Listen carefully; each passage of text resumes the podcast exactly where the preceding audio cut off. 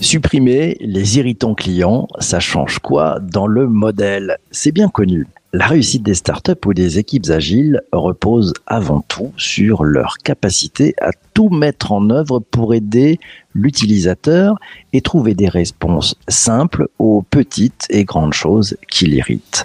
Ça paraît simple, mais ça ne l'est pas. Cela exige beaucoup d'écoute, beaucoup de méthodes et une sacrée ténacité.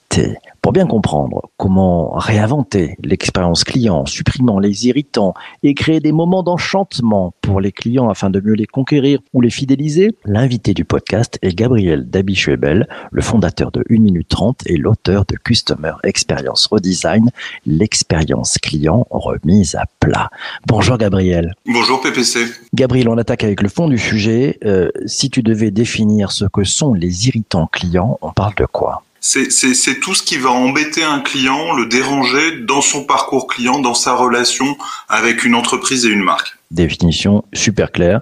Et, et ces irritants, euh, les entreprises, elles en font quoi? Qu'est-ce qu'il y a comme enjeu autour de, de ces irritants? Mais les irritants, c'est ce qui, bah, comme, comme ça, ça l'indique, c'est ce qui va irriter, déranger un client, lui faire vivre une mauvaise expérience, euh, lui faire dire du mal de son expérience, en parler autour de lui, euh, le ressentir, et à partir de là, il, il va falloir les supprimer. Et Les entreprises aujourd'hui s'y prennent comment pour supprimer ces irritants? Il faut d'abord les, les identifier, les formaliser, avoir cette vision complète de ces irritants et c'est pour ça qu'il faut passer par un exercice de formalisation euh, des parcours clients, euh, identifier tous les points de contact, identifier euh, tous les moments de vie du client et autour de ces moments de vie, détecter euh, ce qui est du de l'ordre des irritants et ce qui est de l'ordre des bonnes expériences. Et on se met dans les, dans les chaussures de ses clients, on, on a des outils pour ça, pour bien comprendre le, le parcours, pour euh, finalement euh, comprendre un peu intimement ce, ce parcours avec des, des, des clients et des utilisateurs. On s'y prend comment? Il y a effectivement beaucoup d'outils. Nous, ce qu'on propose dans le livre qu'on a écrit avec Valérie Vax, c'est beaucoup de s'appuyer sur l'intelligence collective de l'entreprise. Notre conviction au sein de l'agence, notre conviction à travers toutes les méthodes qu'on a écrites, c'est que déjà en s'appuyant sur, l'intelligence collective, en réunissant les compétences, en mettant les gens autour de la table pour faire cet exercice de formalisation, pour identifier euh, les parcours d'achat dans notre méthode Acquisition Strategy Design ou les parcours clients dans Customer Experience Redesign, on va être en capacité de faire un premier gros travail de dégrossissage qui va permettre de mettre en place une stratégie. Après, dans tous les cas de figure, on a matière à euh, enrichir cette formalisation des parcours euh, par des outils de, de- qu'on connaît, euh, soit dans le digital avec des outils qui permettent vraiment de mesurer chaque étape, euh, soit à travers euh, des enquêtes, des études. Mais, mais notre propos, c'est de dire qu'on peut commencer vite et fort par l'intelligence collective. Question d'Isabelle, elle dit ça suppose déjà un, un bon alignement en interne, non? Et, et comment on fait pour désiloter? Puisque c'est souvent dans les silos que se passent les irritants clients, non? Alors ça suppose un bon alignement en interne ou c'est un outil pour créer cet alignement? Euh, et c'est ça qui est intéressant dans la mise en place euh, d'outils d'intelligence collective, c'est qu'en réunissant les gens autour de la table, en leur disant on a besoin de vous pour formaliser les parcours, pour comprendre comment ça fonctionne, on va être en capacité de créer euh, du lien autour du marketing et de ne pas avoir un marketing qui bosse effectivement en silo, qui bosse seul et qui a le sentiment de tout savoir tout seul. Cette expérience client réussie, c'est l'affaire de qui? C'est l'affaire du marketing? C'est l'affaire de tous? C'est l'affaire de qui dans l'entreprise en fait? Moi, j'ai la conviction, et je crois même qu'on le dit sur la homepage d'une minute trente, c'est que le marketing ne doit pas être l'affaire que des marketeurs, que les, et les marketeurs doivent travailler avec tout le reste de l'organisation. Sur les processus d'acquisition, ils doivent travailler avec la communication et les ventes. Sur l'expérience client, ils doivent travailler avec les opérations, avec la R&D, avec les RH, avec l'ensemble des acteurs de l'entreprise. Tu, tu parlais tout à l'heure d'intelligence collective, euh, c'est peut-être la, la clé du succès. Euh, Laura te demande, intelligence collective, euh, est-ce que c'est avec une méthodologie particulière ou avec euh, des méthodologies? Ben, nous, on s'appuie sur tous les outils du design thinking, euh, bien sûr les post-it, les outils comme Miro, et puis tous ces outils, et en particulier le double diamant, euh, de, de, de, de divergence-convergence.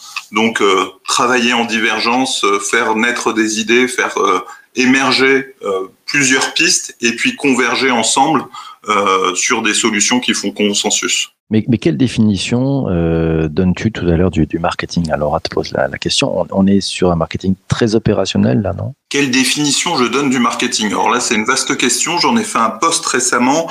Euh, moi, j'ai une vraie réflexion parce que je suis une formation de Seth Godin en ce moment qui dit que le marketing, c'est faire changer les gens ou accompagner les gens dans le changement. Euh, et ça, c'est assez stratégique et puis ça se décline de façon plus opérationnel quand on est sur des sujets comme l'acquisition, euh, quand on est sur des sujets comme l'expérience client, on est effectivement proche du terrain, assez opérationnel. Et quand on remonte sur des sujets comme la marque, euh, comme la raison d'être d'une entreprise, sa mission, on va être sur des sujets beaucoup plus stratégiques. Et dans tous ces cas de figure, et ça fait l'objet aussi d'un nouveau bouquin euh, en cours de rédaction, dans tous ces cas de figure, on peut utiliser l'intelligence collective, on peut réunir euh, les compétences, euh, les parcours, les métiers de l'entreprise pour construire cela ensemble. On, on le voit, hein, l'expérience client, c'est aussi de la mesure, parce que ce qui se mesure pas peut pas s'améliorer. Euh, une expérience client réussie, on, on, la mesure comment? Pour moi, le, on parlait des irritants. Ce qui va permettre de, de, de mieux identifier les irritants, ça va être euh, avant tout des verbatims. Donc, avant de parler de KPI, je trouve qu'il est plus intéressant et on, on, dans la méthode qu'on a développée avec Valérie, on, on, a un vrai travail sur les verbatims, euh, que ce soit des vrais verbatims ou des verbatims euh, inventés ou remontés justement par cet ex exercice d'intelligence collective. On va avoir, c'est à travers les verbatims qu'on va mieux comprendre ce qui, ce qui dérange les gens. Et on va beaucoup mieux comprendre ça à travers euh, ces verbatims qu'à travers des KPI et des indicateurs. Euh, donc ça, c'est pour euh, comment on détecte, euh, comment on remonte les irritants et, et, sur quelle base, quelle base on utilise pour les traiter, pour apporter des remèdes, pour les corriger.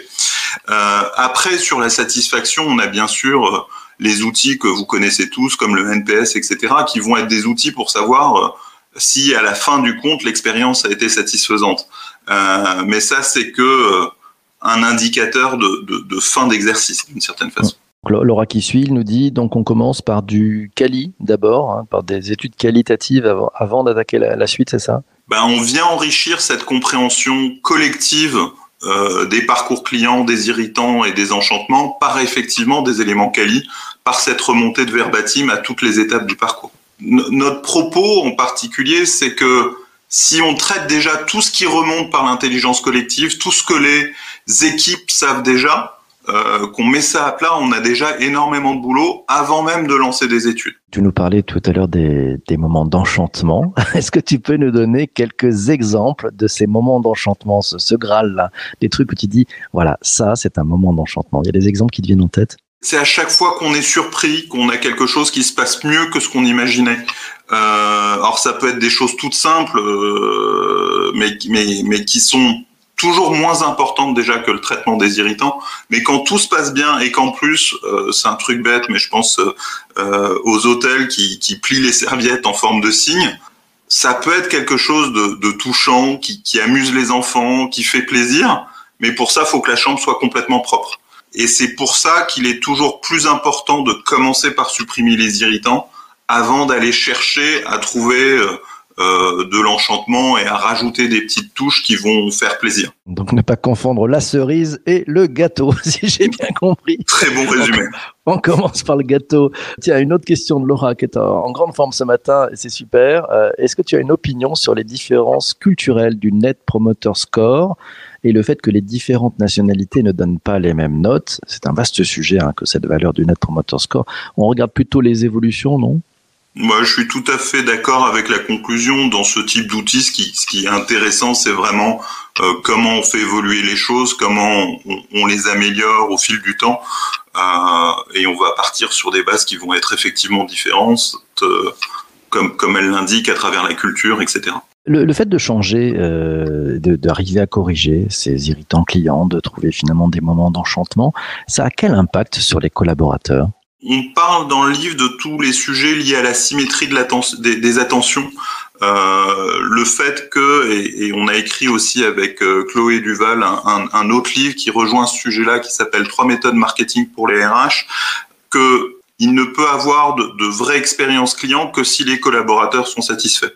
Donc il y a, y a, ce travail-là qui est de dire d'abord avoir des collaborateurs qui se sentent bien dans l'entreprise, qui sont fiers de ce qu'ils font, euh, qui sont dans un climat de confiance pour qu'ils puissent apporter aux clients euh, une expérience de qualité. Donc il y a une vraie symétrie là-dessus. Euh, je, je, je n'ai plus la source euh, de, de, de, de, cette euh, idée de la symétrie des attentions, euh, du, du, du, livre aussi d'un Indien qui est que les, les, les, employés d'abord, les, les, clients ensuite, mmh. mais c'est quelque chose auquel on est très sensible. Ouais, tiens, alors Lionel te dit il faut aussi appliquer ces bonnes pratiques aux irritants internes de l'entreprise et tu l'as dit, c'est quoi? C'est vraiment, on, on, démarre par les employés d'abord et après les clients ou finalement non, quand on veut traiter les irritants clients, on va d'abord traiter les irritants clients. C'est quoi les bonnes pratiques, euh, Gabriel? On va avoir potentiellement plusieurs chantiers en parallèle et dans le livre justement que j'évoquais qu'on a écrit avec Chloé trois méthodes marketing pour les RH on décline la même démarche customer experience redesign aux collaborateurs. Donc on se penche sur les collaborateurs qu'on veut fidéliser, puis on formalise euh, les, les, le, le, parcours employé, euh, quelles sont euh, les différentes étapes dans ce parcours, euh, la candidature, euh, le premier poste, le, changement de poste, les entretiens annuels, etc.